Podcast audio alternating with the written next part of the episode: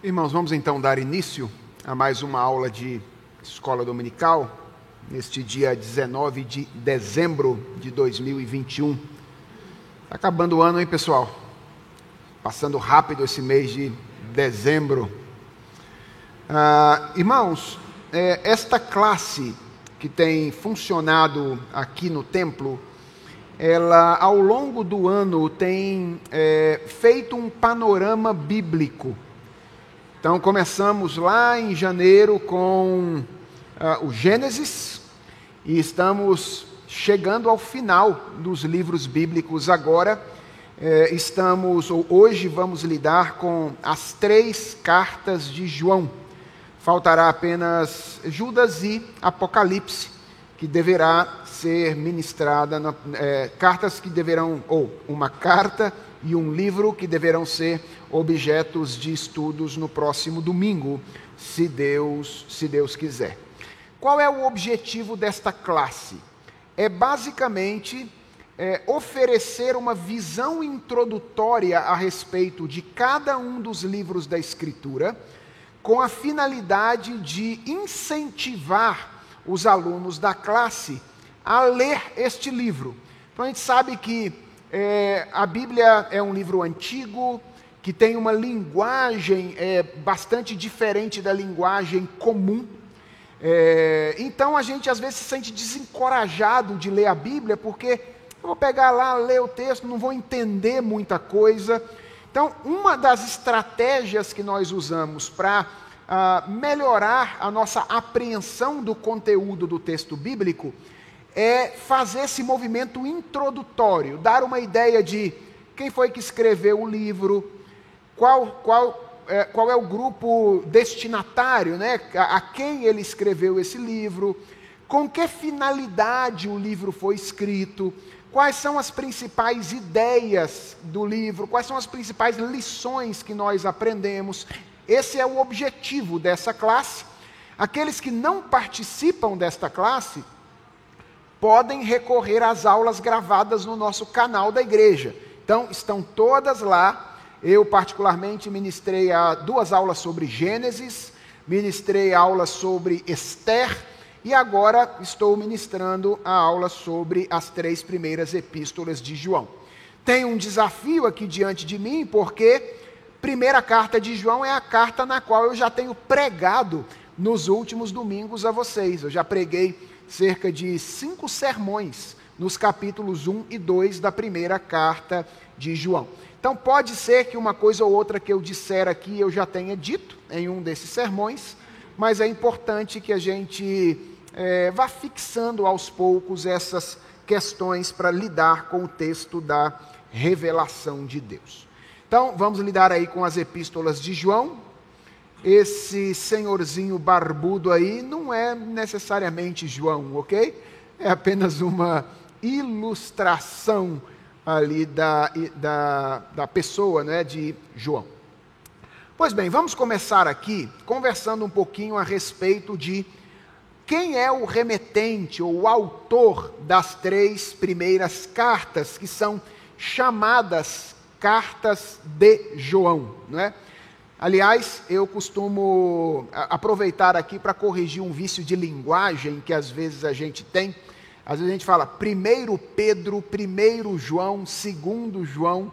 O correto seria primeira de João, primeira de Pedro, ou seja, primeira carta de Pedro ou primeira epístola de Pedro seria mais adequada, adequado. Ou no caso de, de cartas que são direcionadas à igreja, primeira aos Coríntios, não é? É, é, carta aos Filipenses é a maneira mais adequada de falar. Mas a gente acaba comendo algumas partes aí das frases, né? Deve ter muito mineiro nessa igreja, deve ser por isso. E aí a gente acaba falando primeira João, primeiro Pedro, e, e a, a coisa não fica tão, tão clara assim.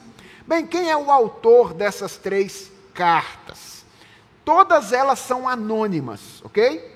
Ao contrário das cartas do apóstolo Paulo, por exemplo, que começam com aquela afirmação: Paulo e Timóteo, ou Paulo e Silas. Aliás, esse é um detalhe comum das cartas do Novo Testamento. nós costumamos assinar cartas depois do escrito. Quer dizer, a gente não costuma mais mandar carta, né? Mas quando a gente mandava carta ou e-mail, a gente é, assina depois do texto. No Novo Testamento, o costume era apresentar o autor antes, no começo. Então é por isso que as cartas de Paulo, por exemplo, começam com Paulo e Timóteo, Paulo e Silvano, Paulo e Silas, aos amados irmãos da igreja de Éfeso e assim sucessivamente. Isso não acontece nessas cartas que levam o nome de João. Então, textualmente, elas são três cartas anônimas. Mas a tradição da igreja, desde muito cedo, tem atribuído essas três cartas a João o evangelista. João, o apóstolo de Jesus Cristo, né, que foi chamado para ser apóstolo, irmão de Tiago e filho de Zebedeu. Então, ao que tudo indica, ele é o autor dessas três cartas. E existem bons argumentos para atribuir as cartas ao evangelista João. Deixa eu apresentar aqui os três mais comuns. O primeiro mais comum é o estilo e o conteúdo das três cartas. É, se você der uma olhada, por exemplo, na primeira carta de João, você vai perceber que ela resguarda uma semelhança de conteúdo, muito, de estilo e conteúdo muito grande com o Evangelho de João. Veja, por exemplo, como começa a primeira carta de João. Se você tiver com a sua Bíblia aí, abra aí a Bíblia, primeira carta de João. Ela começa com um prólogo aí de quatro versículos, nos quais João diz assim: O que era desde o princípio, isso aqui já lembrou alguma coisa vocês? O que era desde o princípio, como é que começa o Evangelho de João? No princípio era o Verbo, o Verbo estava com Deus e o Verbo era Deus. Então veja, João começa aqui remetendo novamente aqui ao princípio, o que ouvimos, o que vimos com os nossos próprios olhos, o que contemplamos e as nossas mãos apalparam a respeito de quem? Do Verbo da vida então, olha aí de novo, a linguagem é uma linguagem joanina. E logo no começo. Então, o evangel... a primeira carta de João, ela começa de maneira muito semelhante à maneira como começa o Evangelho de João. E interessante, isso a gente percebe fácil. A carta também termina com algo que acontece no final do Evangelho. Abra no Evangelho de João, capítulo 20, versos 30 e 31. Então, João, Evangelho de João, capítulo 20, versículos 30 e 31. Aqui nós temos uma apresentação do propósito do Evangelho.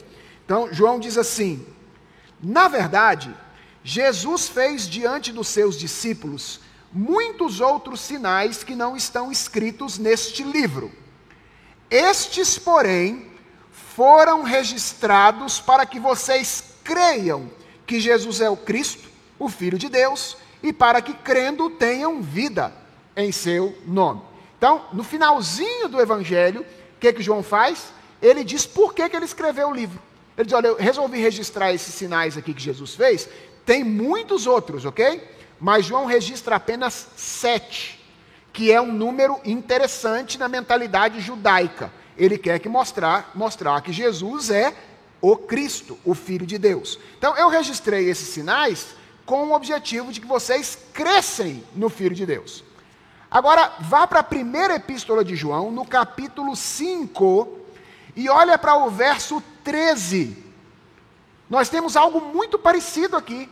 João diz: Olha, estas coisas escrevi a vocês, que creem no nome do Filho de Deus, para que saibam que têm a vida eterna. Então, olha, prime o primeiro livro tem como objetivo gerar fé, produzir fé.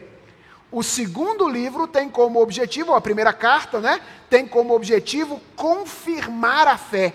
Vocês já creem no Filho de Deus, Agora eu quero que vocês tenham confirmação de que essa fé é verdadeira. Então, isso mostra que, em termos de estilo e de conteúdo, a carta de João, ou as cartas de João, são muito semelhantes aos evangelhos, ou ao evangelho de João.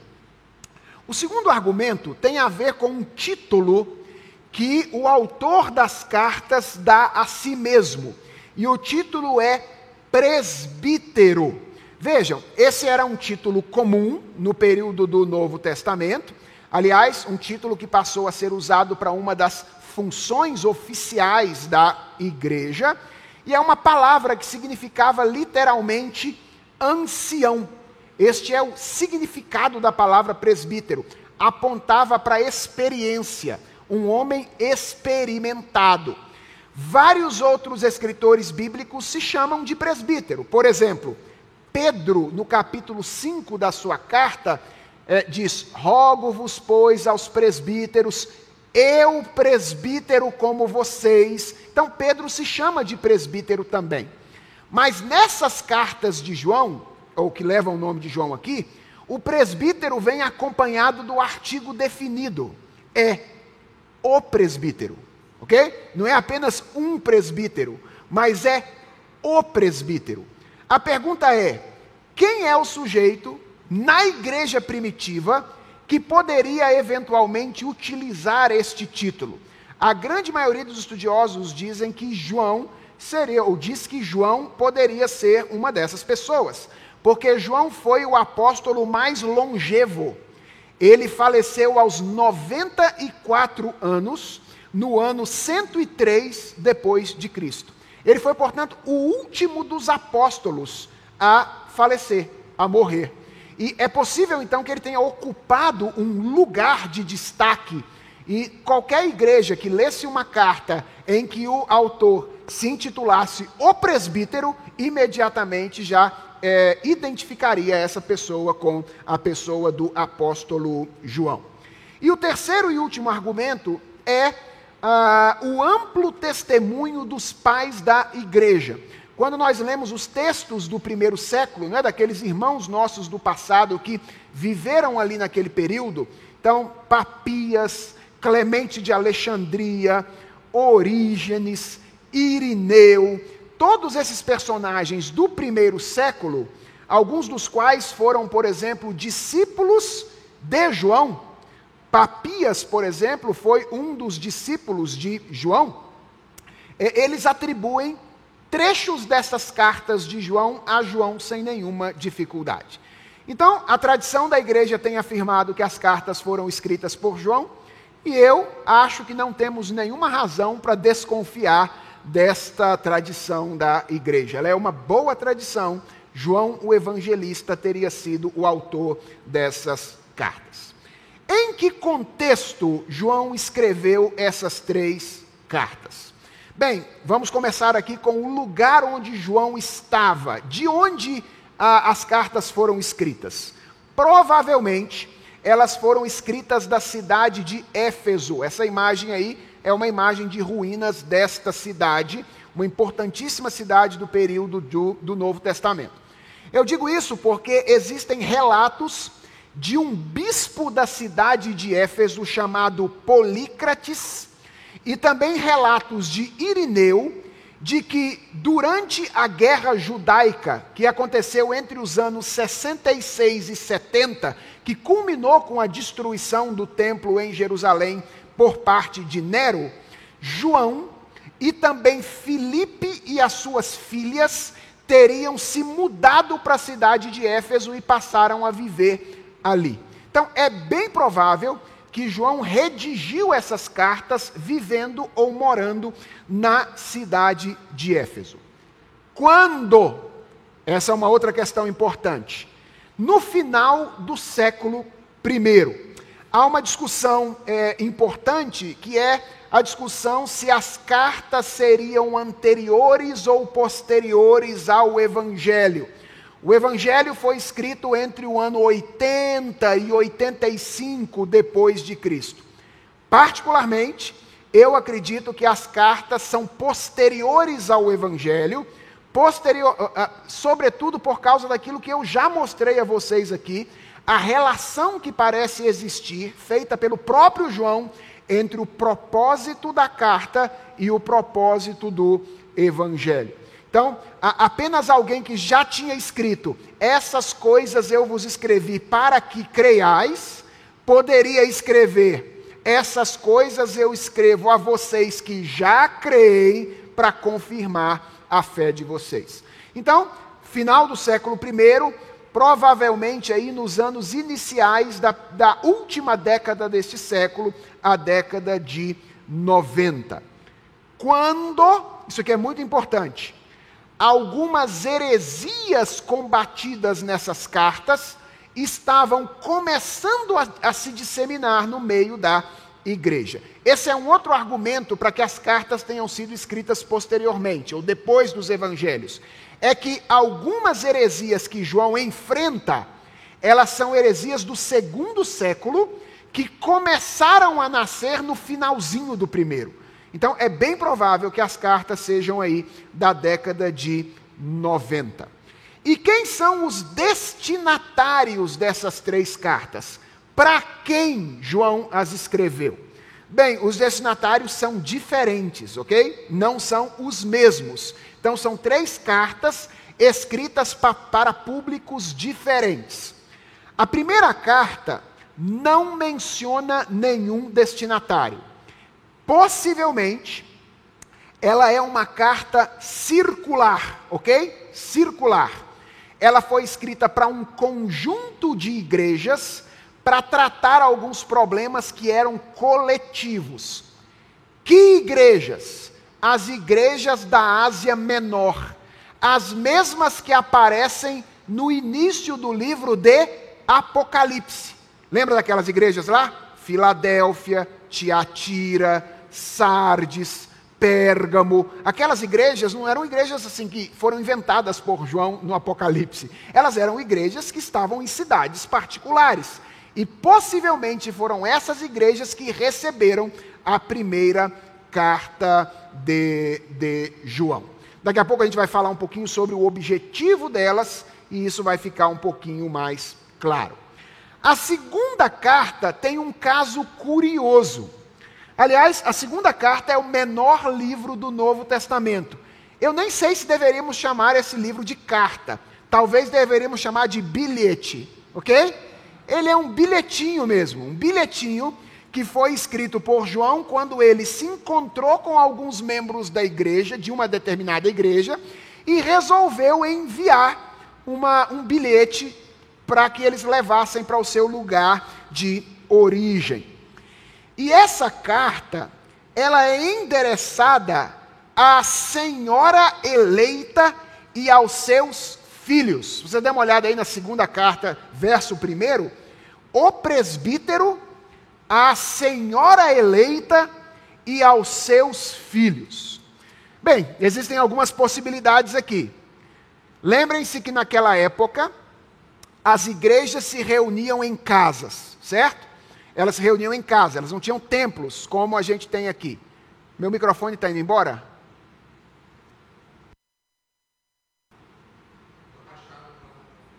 Ah, é porque eu estou atrapalhando a aula dos adolescentes e dos pré-adolescentes. Ok, vou tentar falar um pouquinho mais baixo então. Ah, vejam, lembrem-se que as igrejas se reuniam em casas naquela ocasião. Então, alguns estudiosos acreditam que essa igreja se reunia na casa de uma senhora que tinha alguns filhos e que João então está endereçando essa carta a essa senhora. É possível? É possível. Mas há um problema no verso de número 13. É que no verso de número 13, João se refere a uma outra senhora que manda saudações para essa senhora. É senhora demais para ter igreja na casa, né? Então, o verso 13 diz: Os filhos da sua irmã eleita mandam saudações.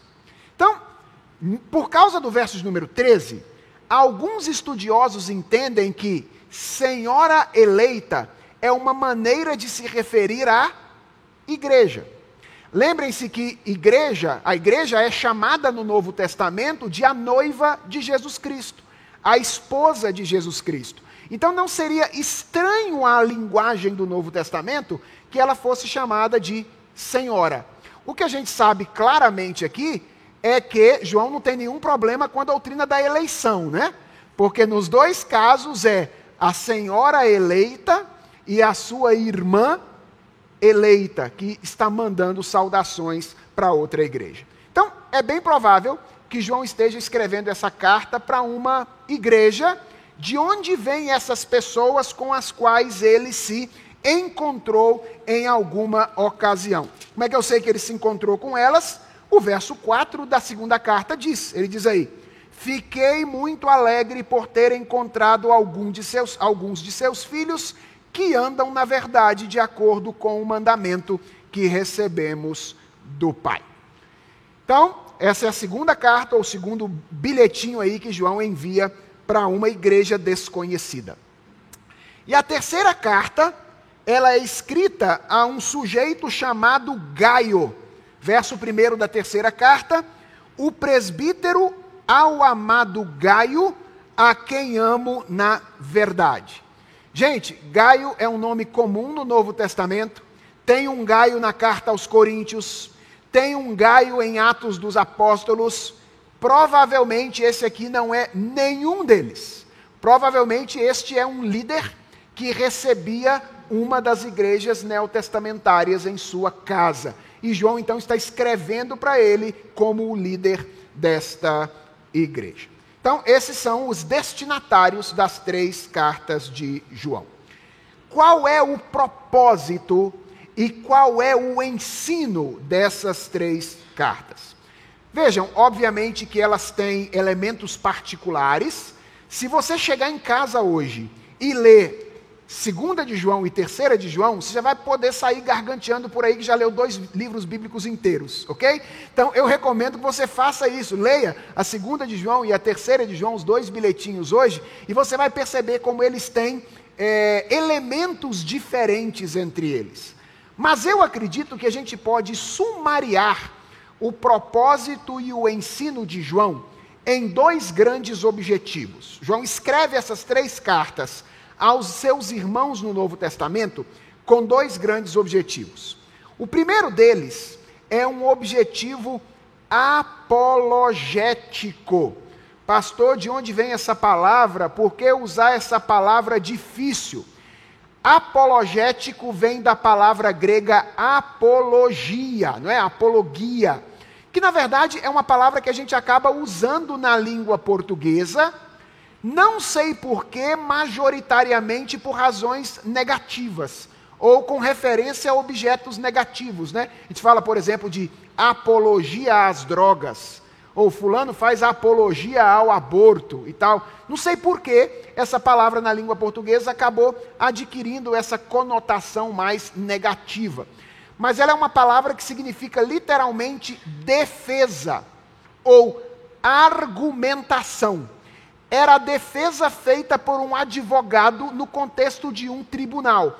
Quando o advogado ia proferir a sua defesa, ele ia proferir a sua apologia apresentar a sua argumentação em prol ou contra um determinado indivíduo. Bem, ah, o cristianismo tomou essa palavra do uso comum, não é do uso jurídico, e passou a usar essa palavra para se referir ao movimento da igreja de oferecer uma argumentação a respeito da plausibilidade da sua fé diante das acusações das pessoas que estão fora da igreja. Lembra que a igreja está começando a surgir no Império Romano e ela começa a ser acusada de várias coisas. Por exemplo, ela começa a ser acusada de canibalismo.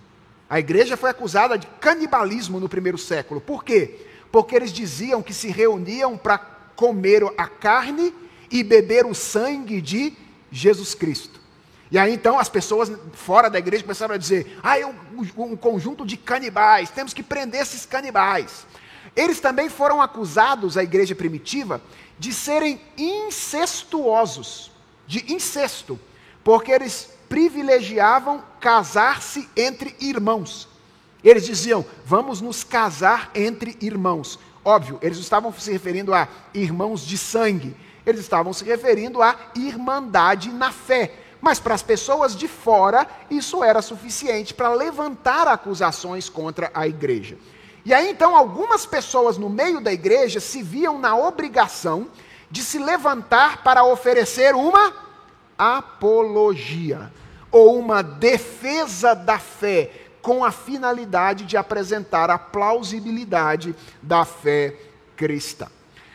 Na última década do primeiro século, quando essas cartas foram escritas, dois movimentos heréticos, com alguma influência fora da igreja, começaram a adentrar a igreja para tornar o erro cada vez mais comum entre os cristãos, para de alguma forma disseminar o erro entre os cristãos. Dois movimentos. O primeiro é um movimento que ficou conhecido como gnosticismo, que vem da palavra grega gnose, que é uma das palavras para conhecimento. O gnosticismo não era tanto uma doutrina específica, irmãos. Ele era mais uma prática, ele era um procedimento. Na verdade, havia várias seitas gnósticas naquele período que começavam a surgir. E o que, que havia de comum entre elas? É que todas elas diziam que havia um conhecimento misterioso, especial, que Deus havia revelado exclusivamente para um grupo pequeno de pessoas que fazia parte daquela seita. Existe isso até hoje, né? Esse comportamento de seita. Gente que diz: olha, Deus me revelou uma verdade aqui especial e é só para esse grupinho que faz parte aqui dessa minha seita que essa verdade vai ser revelada. Nós somos as pessoas especiais que adquiriram ou conseguiram essa revelação de Deus. Os gnósticos tinham muito disso, eles tinham esse comportamento elitista. E eles reduziam a vida e a salvação, a vida espiritual e a salvação, a uma conquista de um pequeno grupo de iluminados.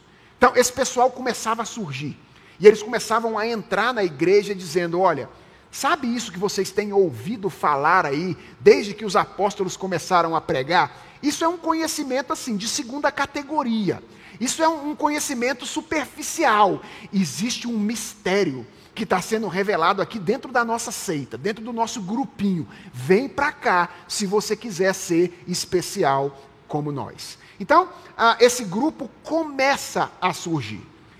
E um grupo gnóstico forte, que começa a surgir no, no, no final do primeiro século, tinha uma crença que era muito perigosa para o cristianismo, que vai gerar o segundo movimento.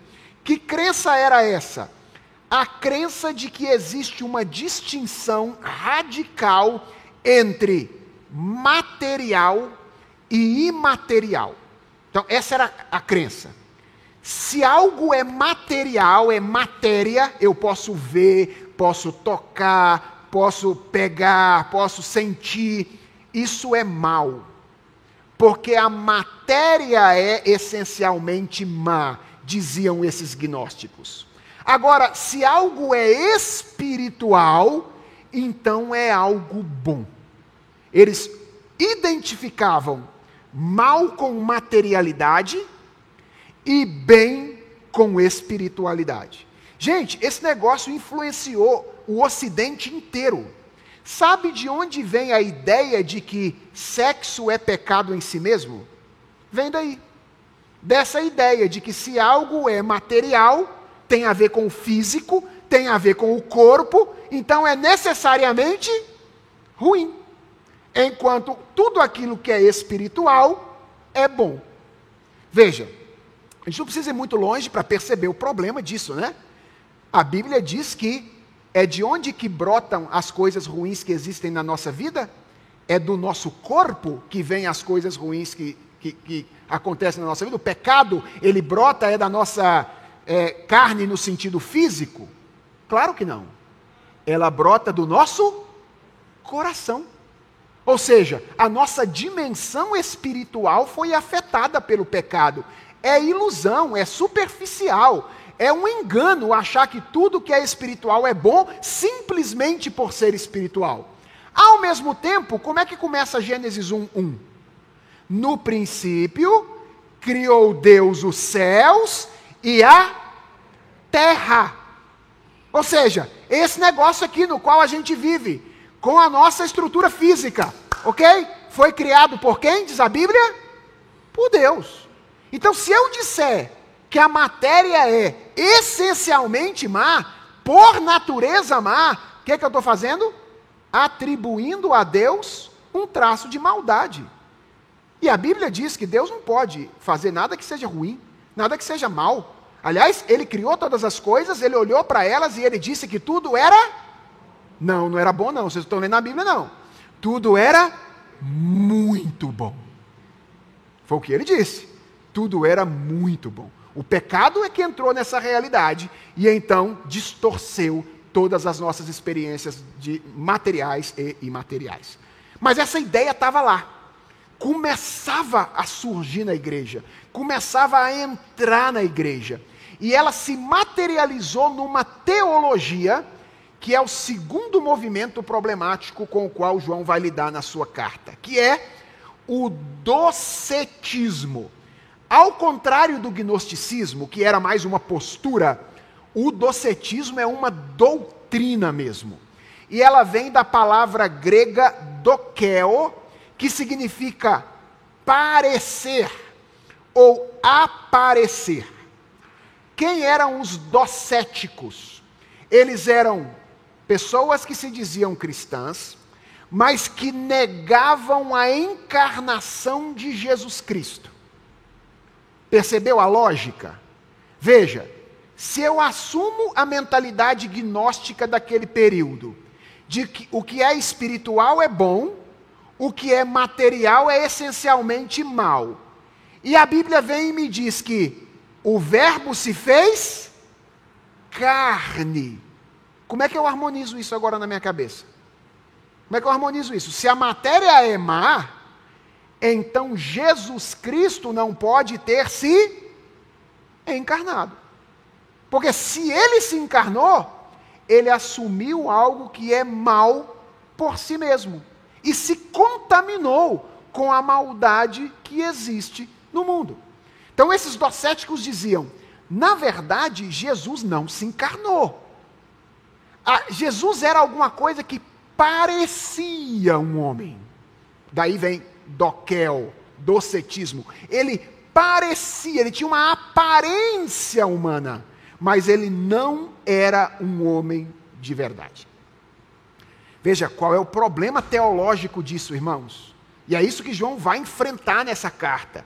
O problema teológico disso é que a encarnação é um dogma central do Evangelho. É um dogma central do Evangelho. Por que, que a encarnação é um dogma central do Evangelho? Porque o Evangelho fala de um sacrifício realizado por um homem em favor de outros homens. Jesus é chamado na Bíblia de o segundo Adão. Então, assim como nós compartilhamos humanidade com o primeiro Adão, de modo que a queda do primeiro Adão é a nossa queda, assim também nós compartilhamos humanidade com o segundo Adão. Porque se o segundo Adão não for humano como nós, não so, como nós somos humanos, nós não podemos compartilhar com ele os efeitos da sua obra de substituição na cruz do Calvário. Em outras palavras, negar a doutrina da encarnação é negar a doutrina da expiação. O que, que diz a doutrina da expiação? Que Jesus Cristo morre no lugar dos eleitos de Deus, para que os eleitos de Deus sejam considerados justos. Para que Deus, para que Jesus Cristo efetive esse sacrifício, ele precisa ser plenamente humano. Mas havia algumas pessoas entrando na igreja naquela ocasião e dizendo: não é bem assim, não é bem assim, a gente sabe que a matéria é má. Então Jesus parecia um homem, ele tinha uma aparência de homem, mas ele não era um homem perfeito. João escreve inicialmente essas cartas com essa preocupação em mente. E, sobretudo, a primeira carta, irmãos, tem como grande objetivo defender a fé cristã dessas heresias. Dá uma olhadinha, por exemplo, aí no capítulo 4 da primeira carta de João, versos 2 e 3. Então, primeira carta de João, versos 2 e 3. Aliás, vou ler 1, 2 e 3 aqui, vocês acompanhem comigo. Amados, não deem crédito a qualquer espírito, mas provem os espíritos para ver se procedem de Deus, porque muitos falsos profetas têm saído mundo afora. Nisto vocês reconhecem o Espírito de Deus. Atenção! Todo espírito que confessa que Jesus Cristo veio em carne é de Deus. Todo espírito que não confessa isso a respeito de Jesus não procede de Deus. Pelo contrário, este é o espírito do anticristo, a respeito do qual vocês ouviram dizer que viria e que agora já está no mundo. O que, que João está fazendo aí no capítulo 4? Está combatendo o docetismo, combatendo essa mentalidade de matriz gnóstica e depois de teologia docética que estava de alguma forma invadindo a igreja naquela ocasião. Se olhou para alguém que está ensinando, diz João, e ele ensina que Jesus não veio em carne, pode botar a pecha nele, anticristo. Okay? Anticristo. Isso é anticristo. Se você está diante de um mestre e ele ensina que Jesus veio em carne, então ele é um mestre verdadeiro. Olha a segunda carta agora, versículo 9. Veja como é que a preocupação é semelhante. Mas aqui a gente tem uma, uma preocupação mais abrangente com a cristologia, né? Verso 9: Todo aquele que vai além da doutrina de Cristo e nela não permanece, não tem Deus. O que permanece na doutrina esse tem tanto o Pai como o Filho. O que, que João está dizendo aqui? Que aquilo que a gente crê a respeito de Jesus Cristo é central para a nossa fé. E toda, toda doutrina que ultrapassa aquilo que a Bíblia diz a respeito de Jesus Cristo, nos afasta de Deus, o Pai. Esse, verbo, esse verso aqui vai ser muito importante para uma lição que eu vou destacar daqui a pouquinho com vocês. Qual é, portanto, o primeiro objetivo de João ao escrever essas cartas? Defender a fé. Ele está vendo a igreja sendo invadida por falsos mestres e ele deseja fazer apologética. Ele deseja argumentar com a igreja, mostrando que o ensino dos apóstolos a respeito de Jesus Cristo é a verdade, e não aquilo que os gnósticos e os docéticos ensinavam naquela ocasião. Mas além disso, João tem um objetivo didático. Didático. Por quê? Porque João sabia que ele estava chegando ao final da vida. Ele, quem está escrevendo aqui é o João já idoso, no finalzinho da sua vida. E ele sabe, ou pelo menos tem a percepção, de que o número de falsos mestres que estava adentrando na igreja ia crescer. E as pessoas não iam ter a companhia constante dele para avaliar o que era um ensino adequado e um ensino inadequado. Então, João se propõe a um objetivo didático, que é ensinar as pessoas a quem ele estava escrevendo duas coisas especificamente. Primeiro, ensinar a elas como discernir entre a verdade e o erro. Como saber se um mestre procede de Deus ou não procede de Deus? João quer ensinar isso. Ele sabe que ele está morrendo, ele sabe que o povo vai ver um monte de falso mestre entrando na igreja, e ele diz: vocês precisam estar prontos para fazer por vocês mesmos essa avaliação espiritual. E aqui eu quero chamar a atenção de vocês para o fato de que a mentalidade do Novo Testamento com respeito ao juízo espiritual é diferente da, da, da mentalidade dos nossos dias. Nos nossos dias, as pessoas dizem: não se pode fazer juízo espiritual dos outros. Usam até o texto lá de Jesus dizendo: não julgueis para que não sejais julgados, para dizer: nós não podemos, em hipótese alguma, fazer juízo espiritual dos outros. João escreve para a igreja para ensiná-los a fazer juízo espiritual de outras pessoas.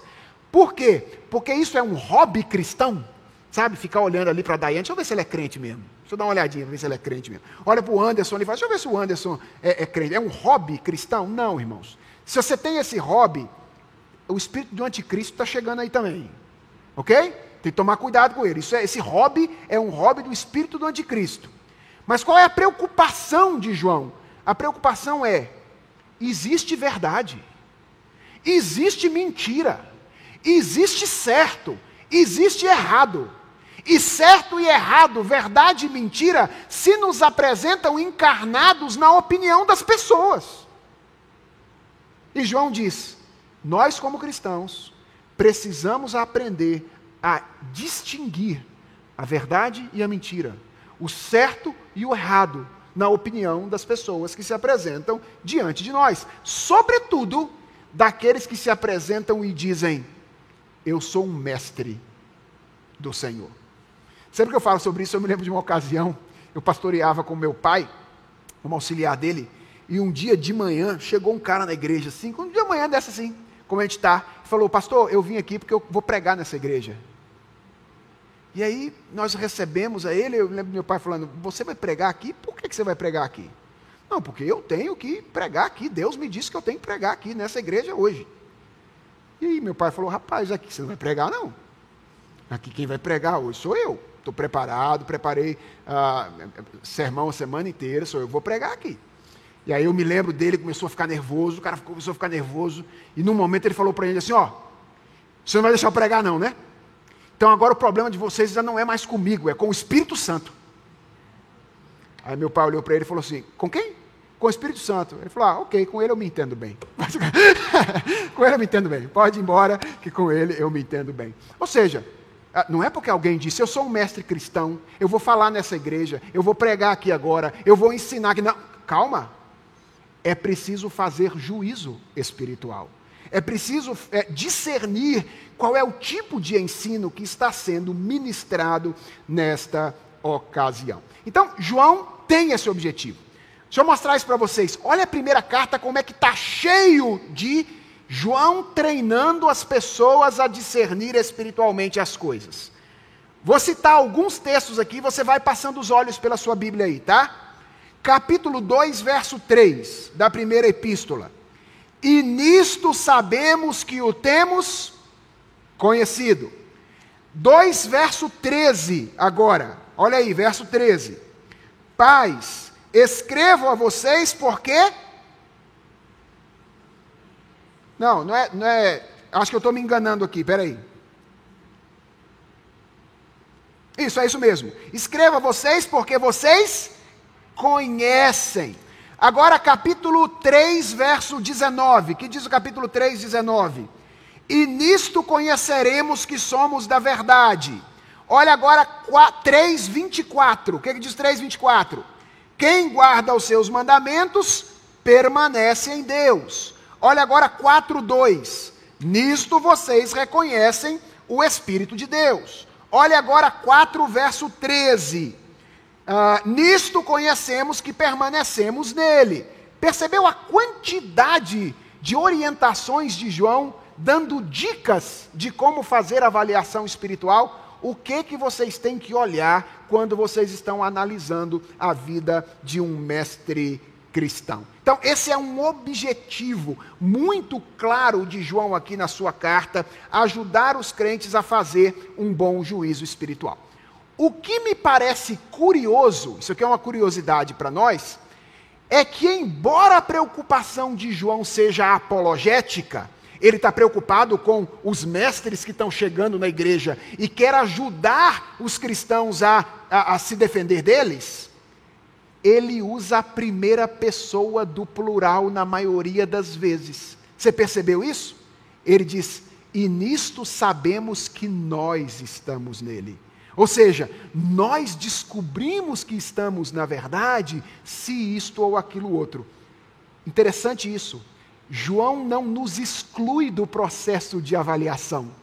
Ele não diz assim: olha, você é um cristão avaliando os outros. Você, na verdade, é um cristão envolvido num constante movimento de autoavaliação.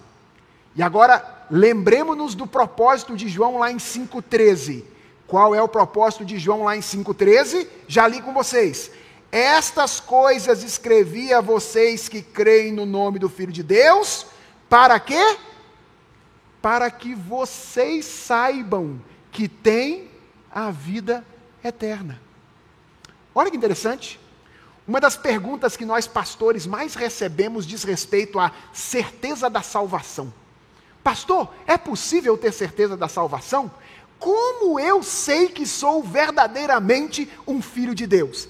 Existe uma carta escrita na Bíblia com esse objetivo: ajudar você a tomar consciência de que você é um salvo e ter clareza disso ter convicção disso, racional disso, de que você é um filho de Deus. Que carta é essa?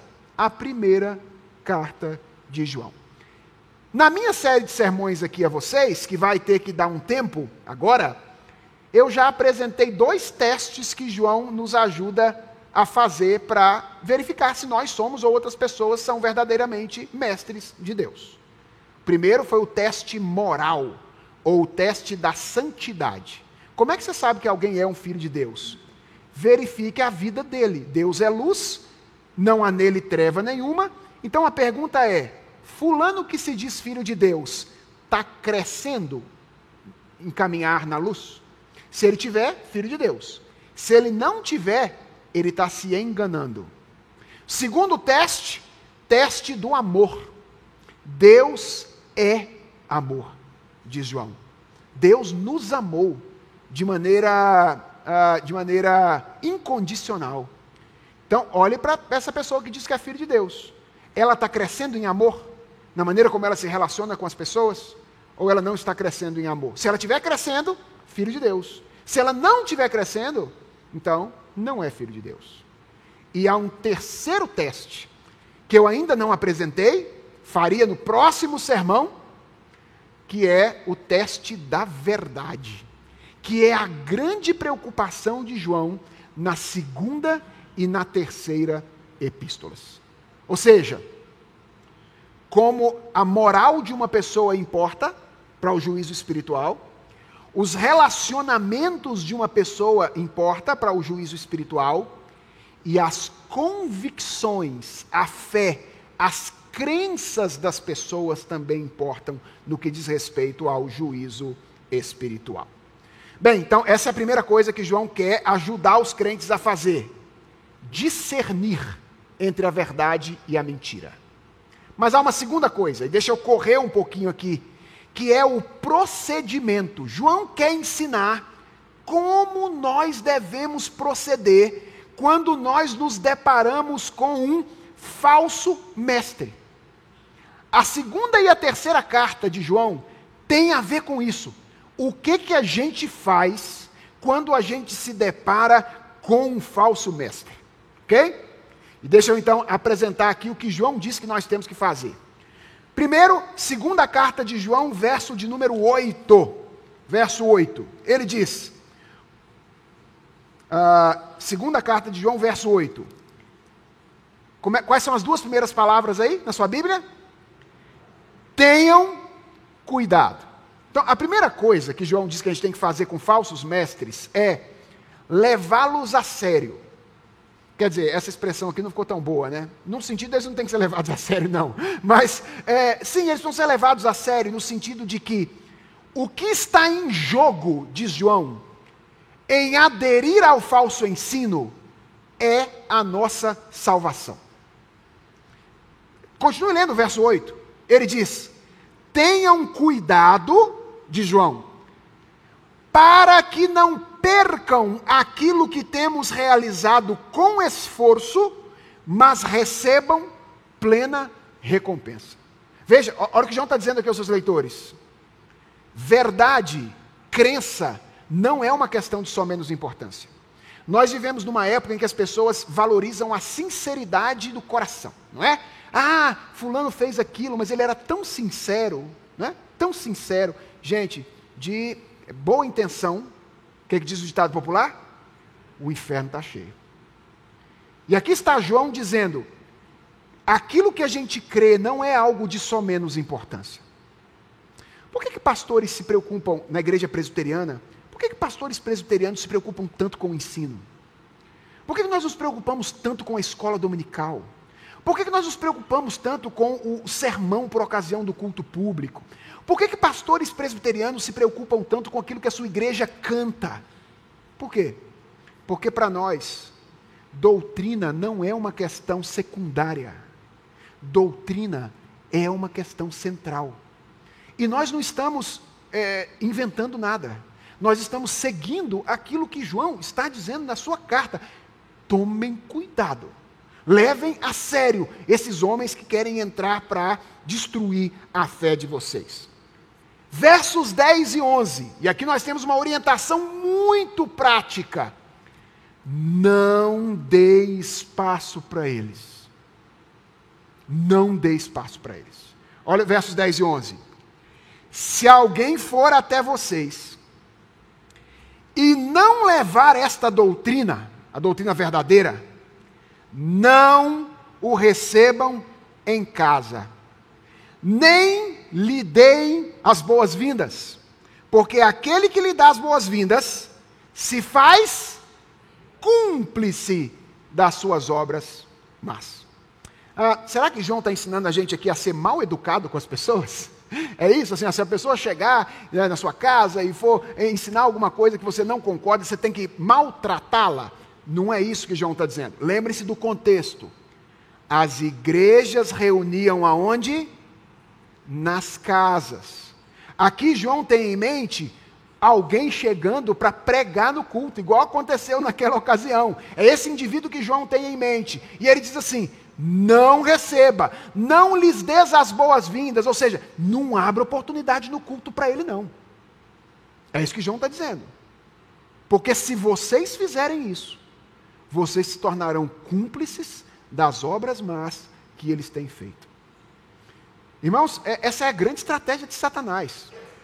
Às vezes a gente é, ouve algumas pregações por aí e, e achamos que a, a ação de Satanás na vida dos cristãos tem como objetivo, por exemplo, tirar o emprego, tirar saúde. Veja, é, eventualmente ele pode fazer isso também, debaixo do senhorio de Deus, como fez com Jó.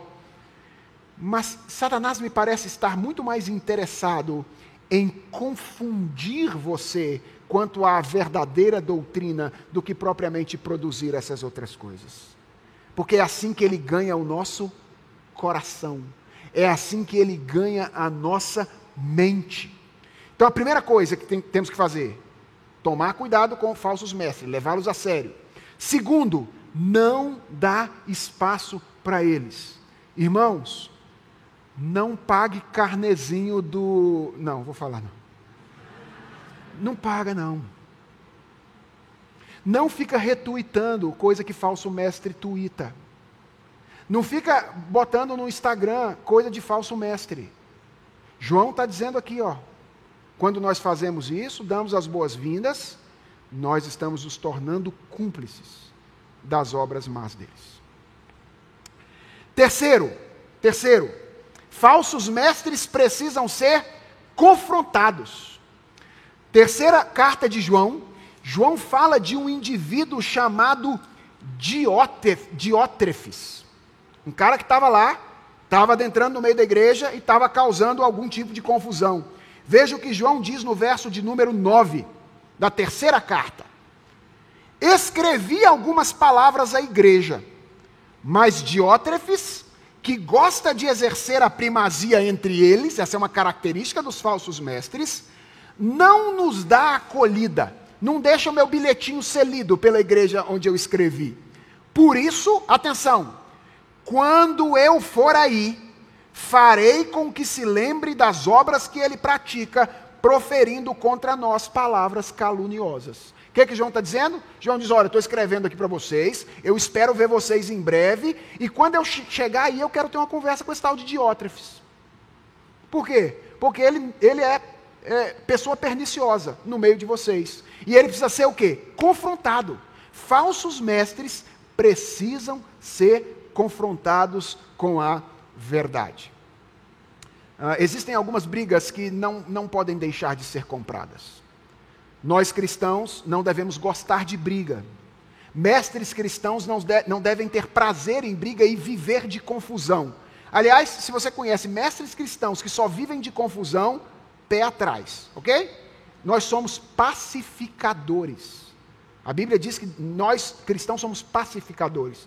Mas existem algumas brigas que precisam ser compradas. Quando a glória de Cristo está em jogo, quando o bem da igreja está em jogo, aí a paz pode ser perturbada algumas vezes. Não é paz a todo custo, é paz na verdade. E João diz: Eu vou aí e eu quero ter um frente a frente com Diótrefes. E olha que interessante, tem coisa que precisa ser pessoalmente. Uma lição importante que a gente precisa aprender hoje. Olha só, verso 13 da terceira carta. Muitas coisas tinha para lhe escrever mas não quis fazê-lo com tinta e pena, pois espero vê-lo em breve. Então, conversaremos pessoalmente. Nós precisamos aprender esse negócio, nós do tempo de WhatsApp. Né? Nós queremos resolver tudo pelo WhatsApp. Não dá, gente. Tem conversas que precisam ser conversas pessoais. Essa de João com Diótrefes aqui era uma conversa pessoal, face a face, cara a cara e João não disse só uma vez, não. Olha na segunda carta do finalzinho. Ainda tinha muitas coisas a lhe escrever, mas não quis fazê-lo com papel e tinta, pois espero ir visitá-los e conversaremos pessoalmente, para que a nossa alegria seja completa. Olha que coisa interessante. Então não é só briga que tem que ser pessoalmente, não. Diz João. Tem tipo, tem alegria que a gente só pode compartilhar face a face não dá para compartilhar pelo WhatsApp. Então, é, essa é uma outra lição que nós aprendemos aqui. E por último, diz João que nós não devemos imitar os falsos mestres. Verso 11 da terceira carta de João. Amado, escrevendo aqui a Gaio, né? Não imite o que é mal, e sim o que é bom. Quem pratica o bem procede de Deus. Quem pratica o mal jamais viu a Deus. Então, o que, é nós devemos fazer com respeito aos falsos mestres? João nos ensina: cuidado com eles, não dê espaço para eles, não promova o que eles fazem, confronte-os se for necessário e não imite o procedimento que eles possuem. Rapidamente, quatro lições que nós aprendemos então em João, para nós nos despedirmos, ou nas cartas de João, para nós nos despedirmos nesta manhã. Primeira lição importante é que o juízo espiritual é possível e necessário. Ou seja, é, tomem cuidado com, esse, com essa mentalidade sentimentalista que diz que nós não devemos fazer juízo espiritual. A Bíblia recomenda que nós o façamos com temor e tremor diante da verdade que procede do Senhor.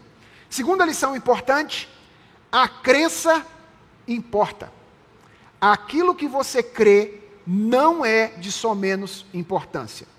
Não é só uma questão de, ah, pastor, eu estou aqui, eu, eu, eu gosto de vir aos cultos, sinta-se um calafrio na espinha quando eu canto as coisas e tal. Assim, eu não conheço muito bem Jesus, não sei muito bem de teologia, sabe, esses negócios. Veja, ninguém precisa ser mestre e doutor em teologia na igreja, mas a gente tem que conhecer as coisas básicas da nossa fé se nós quer, queremos crescer espiritualmente.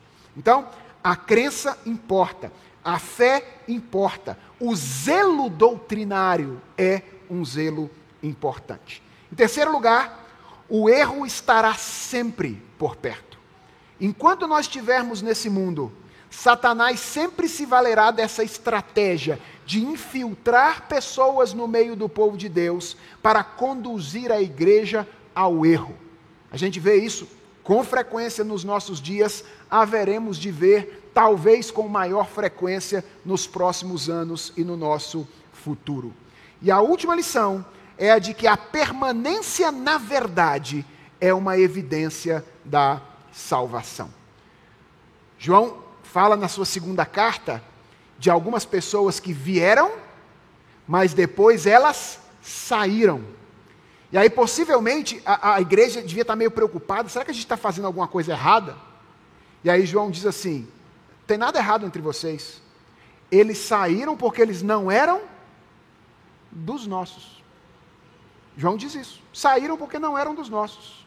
Se fossem dos nossos, eles teriam permanecido. A permanência na verdade é uma evidência da salvação. Atenção, eu não estou dizendo com isso que todas as pessoas que deixam a igreja não eram crentes, uma igreja local não eram crentes. Nem estou dizendo que a igreja não possa falhar com pessoas que deixam a igreja. Às vezes isso acontece conosco, lamentavelmente. Mas nós devemos medir o peso que a gente coloca sobre nós quando a gente faz essas avaliações. Às vezes, ah, um risco que a gente tem é desconsiderar a nossa parcela de responsabilidade. A gente não pode fazer isso. Mas existe o outro extremo, que é o extremo de dizer, olha, fulano saiu, olha lá, porque a igreja não fez nada. Nem sempre. Nem sempre. Às vezes, é porque fulano esteve entre nós, participou dos nossos cultos, cantou das nossas músicas, tomou dos nossos sacramentos, mas de João, nunca foi dos nossos. Lamentavelmente, acontece, nunca foi dos nossos. Nunca compreendeu com o coração as verdades da fé. Compreendeu com a mente, desejou por um momento, mas nunca entregou de fato a sua vida ao Senhor Jesus Cristo. Então nós precisamos compreender isso e aprender a lidar com pessoas que vão eventualmente deixar depois de chegar em virtude de não terem não terem compreendido com o coração as verdades, as verdades da fé. Bem, era isso que eu tinha preparado para hoje sobre as epístolas de João. Eu espero que vocês se sintam estimulados a ler essas epístolas com esse contexto e esse arcabouço em mente e que vocês tenham adquirido algum tipo de facilitação na compreensão dessas cartas ah, na medida em que vocês lidam com elas a partir daqui. Vamos orar e agradecer a Deus por esse tempo de, de aulas. Senhor, obrigado por, pelo tempo que nós tivemos juntos aqui. Obrigado por essas três cartas, duas delas tão pequenas, mas tão ricas, que nos ensinam a respeito da verdade do Senhor. Queremos, ó Deus, pedir-te que tu nos ensines a valorizar a verdade, a amar a verdade, a entender que a crença importa e a entender que nós somos arautos do Evangelho, defensores da fé, onde o Senhor nos colocar nos prepara, nos ajuda a estarmos preparados para defendê-la em qualquer lugar e, sobretudo, ó Deus, dá que o bom ensino, a boa doutrina, seja sempre pregada e proclamada entre nós, para que nós conheçamos de fato a Jesus Cristo, Filho de Deus, o teu Filho, e por meio dele sejamos unidos a ti. Abençoa os meus irmãos, dá-nos um excelente domingo na tua presença, é a oração que nós te fazemos, em nome de Jesus. Amém. Deus os abençoe, irmãos. Tenham todos um excelente domingo.